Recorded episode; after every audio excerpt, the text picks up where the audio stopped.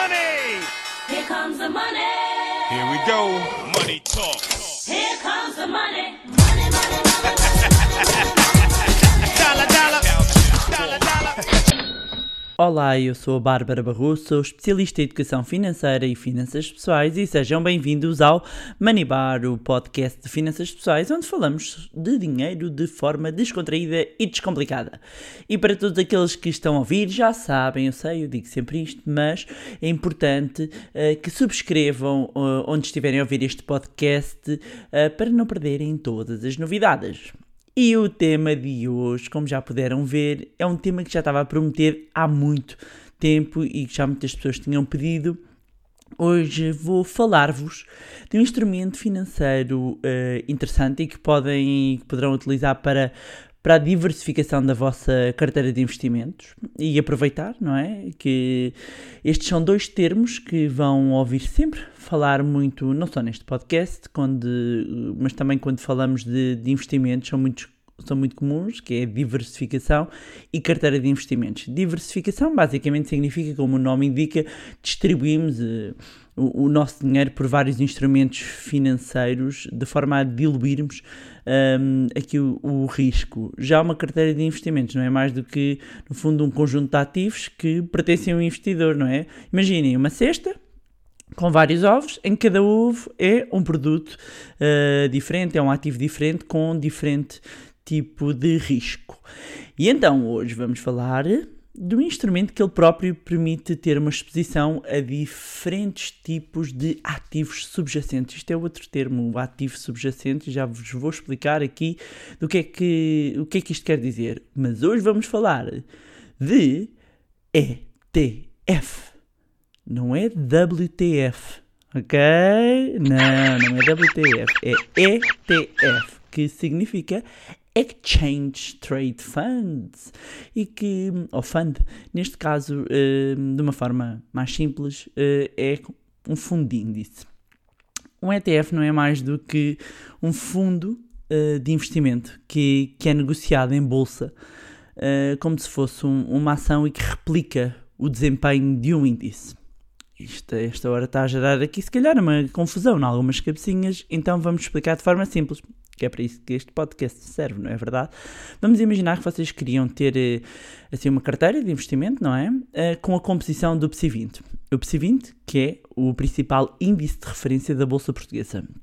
E o que é que teriam de fazer? Teriam de comprar todas as empresas, apesar de se chamar PSI 20, tem atualmente 18 empresas que compõem o PSI 20. Um, teriam de comprar todas essas empresas que compõem o índice, não é? Uma a uma. Teriam de investir uh, em ações do BCB, da Navigator, da EDP, ok? Teriam de comprar todas essas ações que fazem esse cabaz, não é? Que é o índice. E depois tinham que distribuir o vosso dinheiro com a ponderação que cada uma das ações tem no índice porque as ações, as empresas, ponderam de maneira diferente no índice. O índice varia em pontos, ok? Enquanto as ações variam em eh, dinheiro. No caso das ações portuguesas, variam em euros. Quando falamos das ações norte-americanas, variam em dólares, ok? Mas os índices, mesmo o índice, o S&P 500, que agrega as 500 maiores empresas norte-americanas, 500 não, não chega a 500, também um, são 400 e, tal um, ações, mas perto de 500. Um, depois há uma ponderação e há umas ações, uma Apple tem um peso diferente de um Bank of America, uh, portanto há uma ponderação, cada, cada cada ação tem uma ponderação diferente no índice. O que é que significa? É por isso que às vezes, uh, mesmo duas ou três caindo, há uma que basta subir e que arrasta o índice para terreno positivo. Isto tem a ver com a ponderação, com o peso que cada uma delas tem no índice. Ok? Pronto, já, já, já, já tivemos mais um momentinho de literacia financeira. Então, voltando aqui, imaginando que vocês querem uh, ter o comportamento, ou seja, querem replicar no fundo o PSI20. Portanto, que forma é que vocês têm de fazer? Não dá para investir diretamente no índice, não é? Portanto, para vocês construírem o vosso portfólio, o que têm que fazer é comprar as ações e distribuí-las com a ponderação idêntica. Os ETFs têm a vantagem que permitem que vocês possam investir diretamente no índice. Porquê? Porque, no fundo, um ETF é um fundo de investimento, já é um cabaz em que existem ETFs do, do PSI20, como existem ETFs do S&P 500, como existem ETFs de, da Bovespa, da Bolsa do Brasil, como percebem? Portanto, vai replicar o comportamento do índice. É um fundo onde esse fundo já comprou e replicou né, eh, eh, a, a ponderação que cada ação tem dentro dessa carteira e nós compramos um pedacinho dessa carteira, ok?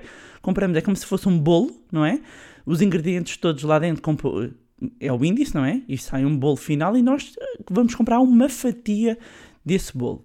E ah, a particularidade que inclusivamente existe é que ah, essa própria fatia negocia, ou seja, ah, é um fundo de investimento que mimetiza o comportamento do índice, mas que ele próprio ne- negocia tal e qual como, como uma ação.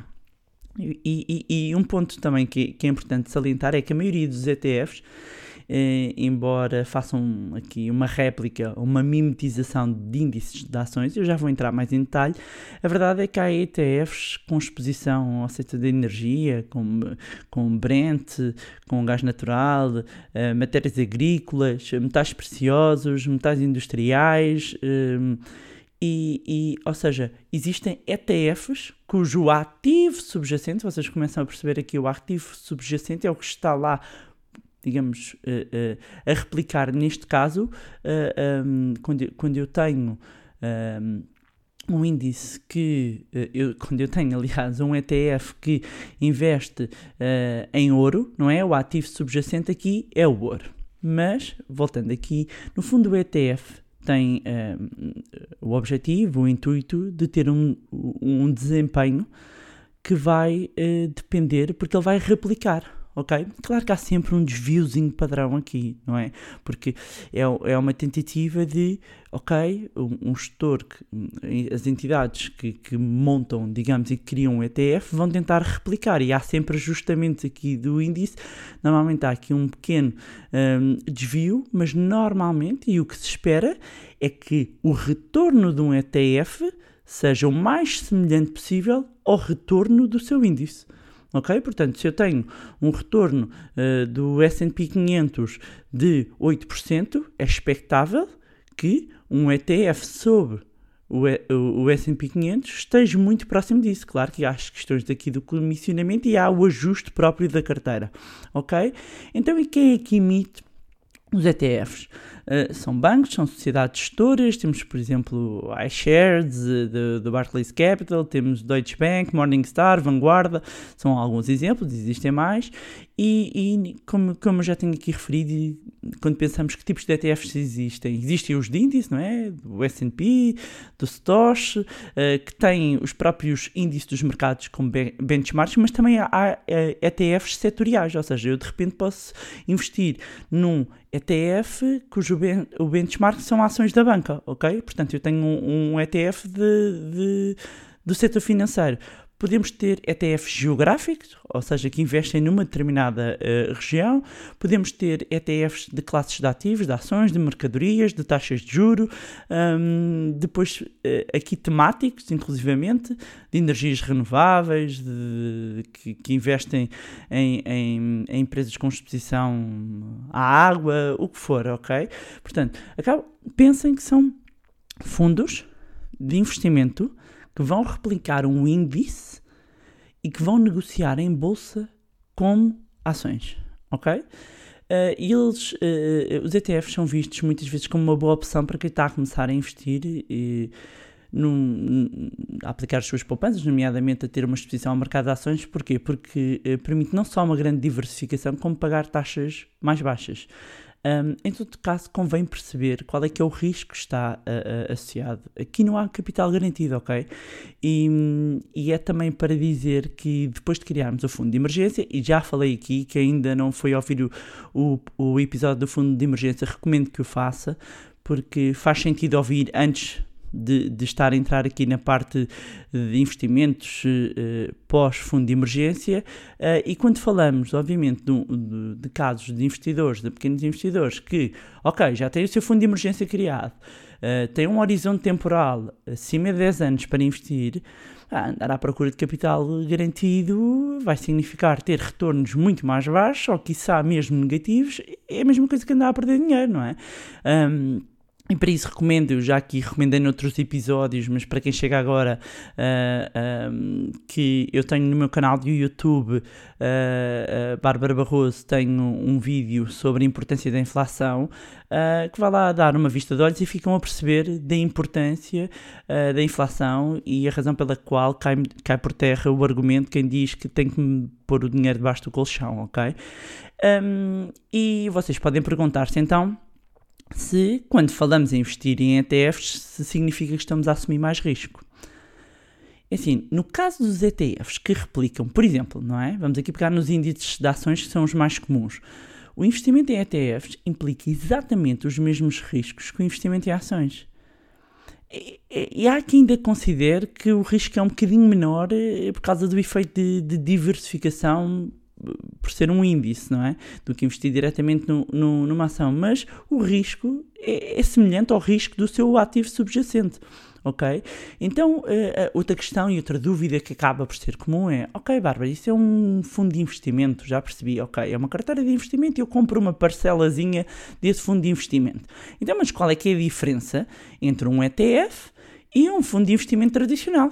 Que até o meu gestor me tem falado, tem lá uns fundos um, que eu podia aplicar as minhas poupanças. Bem, para começar, uh, uh, os ETFs negociam em mercados regulados, como das ações, já como estou aqui a explicar, um, e a verdade é que um investidor, ou seja, vocês podem comprar ou vender em qualquer momento uh, da ação, ou seja, isto é importante, a qualquer momento vocês têm preço para dar as ordens, ok? Enquanto muitas vezes os fundos tradicionais negociam apenas uma vez ao dia, ou seja, o valor líquido acaba por ser o valor de fecho de, de mercado. Portanto, aqui, aqui a questão de, de ser como uma ação de, da liquidez destes fundos é, é um fator interessante, não é? Depois, um ponto importante que eu ainda não mencionei, que acaba por ser uma característica, obviamente, dos ETFs tem a ver com a gestão passiva, não é? Um, os, porque, qual é que é a diferença entre a gestão ativa e a gestão passiva? A gestão ativa é quando existe um gestor que vai escolher quais é que são as ações que saem, quais é que são as ações que entram, constrói o seu portfólio. Aqui é gestão passiva, porquê? Porque simplesmente ele replica o índice, ok? Um, e a verdade é que nos fundos tradicionais a, a, maioria dos casos implica uma gestão ativa. Um, os gestores acabam por ter uma maior margem de atuação na, na, na composição da, da própria carteira, enquanto nos ETFs nós estamos a falar aqui de gestão passiva. Então, uh, e como é que negociam e como é que nós podemos comprar ETFs? Bem, compram os ETFs tal e qual como compram ações ok? Um, e esta é mesmo a particularidade, é o facto de ter fundos que negociam como se fossem ações. Um, portanto, precisa ter conta, não é? Um, e depois, quando nós entramos, uh, quem, quem, quem, tem já a conta aberta em corretoras ou, ou, em bancos de investimento, é tal e qual. Quando entramos na plataforma, é inserimos o código ou o ticker, ok? Porque todos os fundos, assim como as ações, têm, temos o nome das ações e temos o ticker, que, que acaba por ser um, um código um, em que nos permite rapidamente, com duas, três, quatro letras, aceder diretamente uh, à ação e fazer a pesquisa. E depois tem a parte da compra e da venda no ETF, em que nós indicamos o número de participações, não é? Que queremos, uh, o custo a que queremos uh, negociar e depois é os mesmos tipos de ordens que, que as ações. Uh, ordens à melhor, limitada, stops, tudo, tudo igual, ok? E outro ponto, que é uma vantagem, mas que é, que é, pelo menos uma vantagem em relação aos fundos tradicionais, tem a ver com as comissões. Uh, e quais é que são as comissões que estão aqui um, associadas? E, e a verdade é que, uh, ao invés do que acontece nos fundos tradicionais, uh, as gestoras. Uh, aqui o comissionamento é mais baixo, tende a ser mais baixo num ETF do que num fundo tradicional. Um, e, e quando, quando, isto, quando os ETFs começaram a ser comercializados, isto acabou por abanar aqui um bocadinho o mercado. Ainda assim, e estamos a falar de haver uma comissão de, de negociação, ou seja, o investidor tem de sobretar as comissões de intermediação eh, cobradas pela, pela, pela, instituição financeira, digamos, o banco ou a corretora, onde é dada a ordem de, de compra ou venda e, e, normalmente existem dois tipos: existem as comissões fixas e, e outras em porcentagem do, do montante um, negociado. E mesmo nestes casos é normal também existir um valor mínimo para, para a comissão cobrada. Depois, no caso dos dividendos, e, e muitos ETFs distribuem dividendos, ok? Portanto, temos uma carteira de um fundo, o fundo está, eh, por exemplo, investido, eh, está a fazer uma réplica de um índice de ações. Uh, à distribuição de dividendos, portanto, o investidor recebe, o fundo recebe esses dividendos. E aqui é um ponto importante que é que convém sempre consultar a política de distribuição de dividendos primeiro. Volto aqui a fazer só um parênteses, o que é que estamos a falar de dividendos? Dividendos, um, as ações são partes de empresas, ok?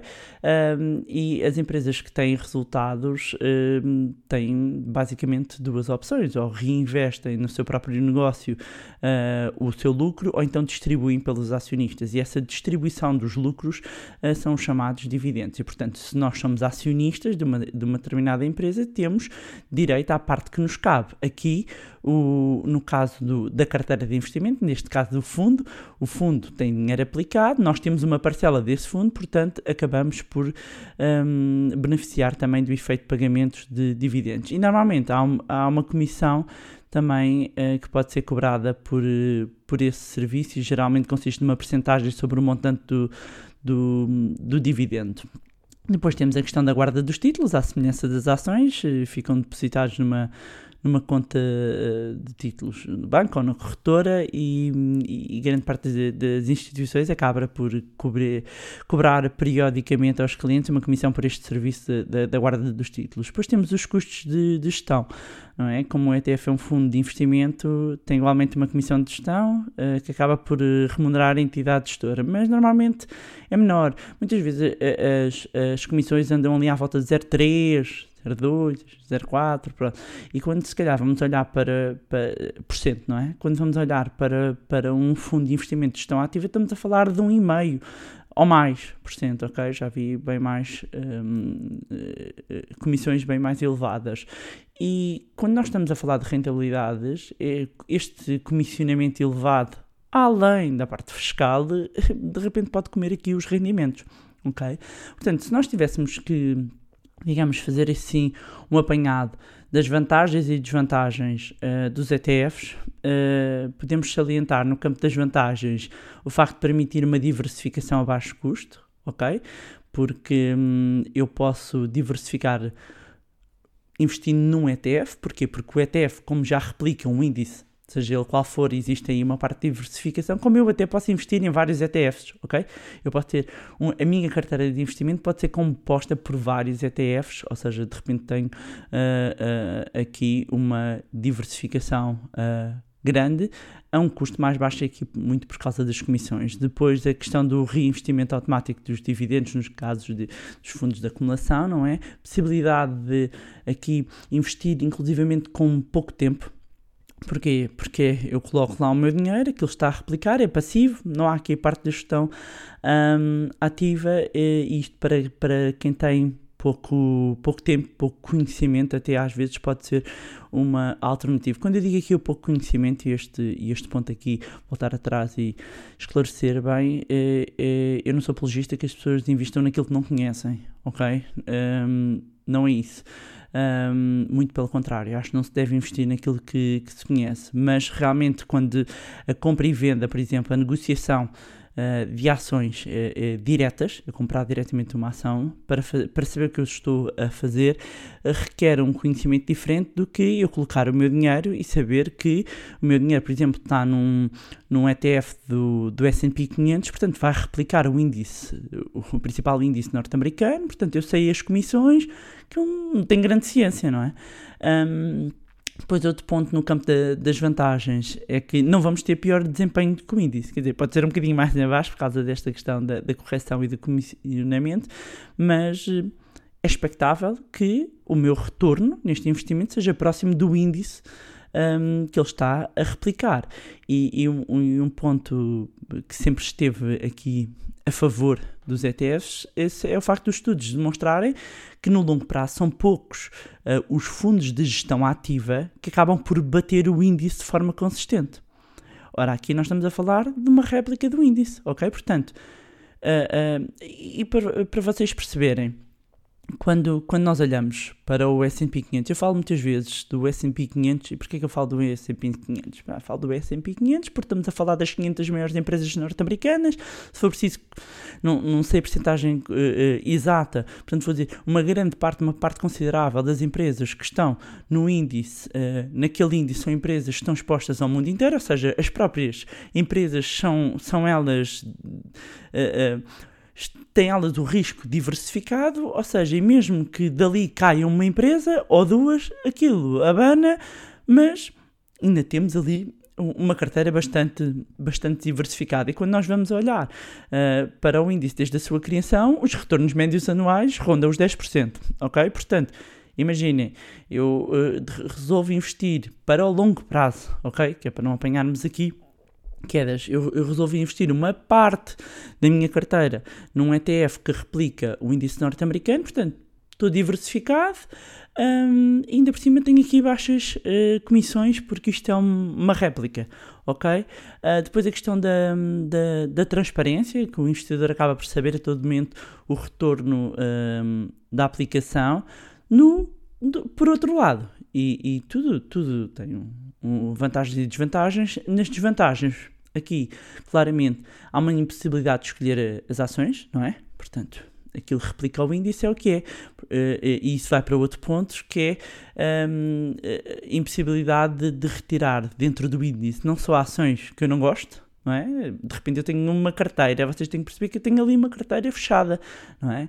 O que está lá dentro, está lá dentro. Portanto, se de repente há alguma exposição que eu não goste, está ali. Depois, a, a, a impossibilidade também, não é?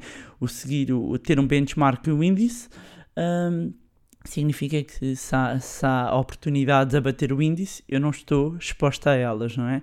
E, e, e aqui um ponto que pode ser importante conforme as fases de, da vida, a impossibilidade de receber os dividendos diretamente quando estamos aqui numa fase da liberdade financeira. E para aqui recomendo que vão atrás ouvir um, o episódio do, da liberdade, da autonomia e da independência financeira um, para perceber a importância de termos aqui, mas eu, eu hei de dedicar aqui, e se vocês quiserem, eu posso voltar a, dedicar aqui a aprofundar um, a questão da renda passiva, ou seja, como é que eu posso gerar um, aqui cash flows, ou seja, fluxos de dinheiro, vivendo os rendimentos de forma passiva, em que não está dependente do meu trabalho. Se quiserem, hashtag renda passiva, um, que, que eu possa abordar aqui de uma forma mais, mais profunda, uh, ou seja, dedicar um episódio só às formas que existem para estar exposto à renda passiva. Mas, basicamente, se eu precisar de ir retirando uh, dinheiro, não dá para eu ir retirando, não é?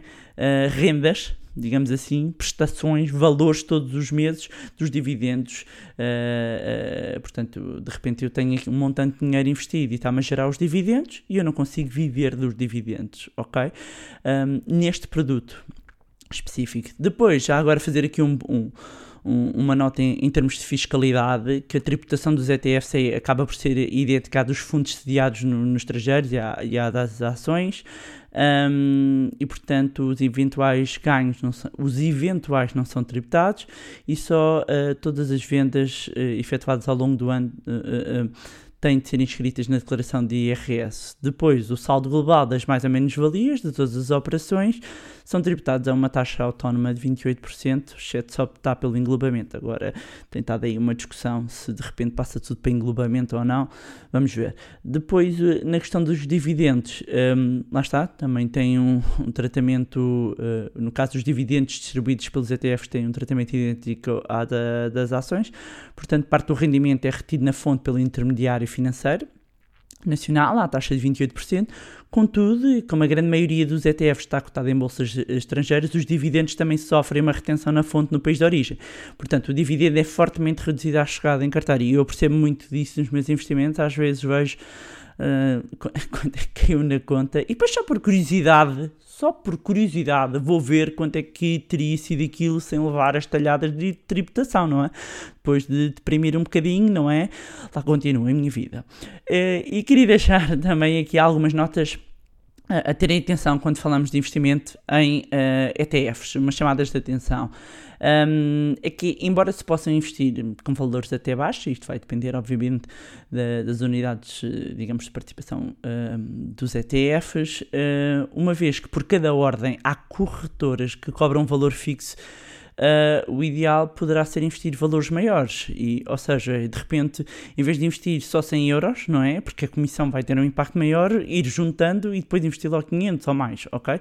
Fazer assim uns bolos maiores. Faz lembrar quando, sabem aquelas máquinas, sobretudo algumas no estrangeiro, um, em que cobram por a pessoa fazer o, o levantamento sei lá, imagine, cobrem 5 euros, independentemente da pessoa levantar 5, 10 eh, euros ou levantar 200 ou 400, ou o que for, não é? Então o que é que a pessoa faz? A pessoa tenta levantar o máximo possível, porque a comissão é fixa, é indiferente, não é uma porcentagem. O mesmo acaba por se passar aqui, não é?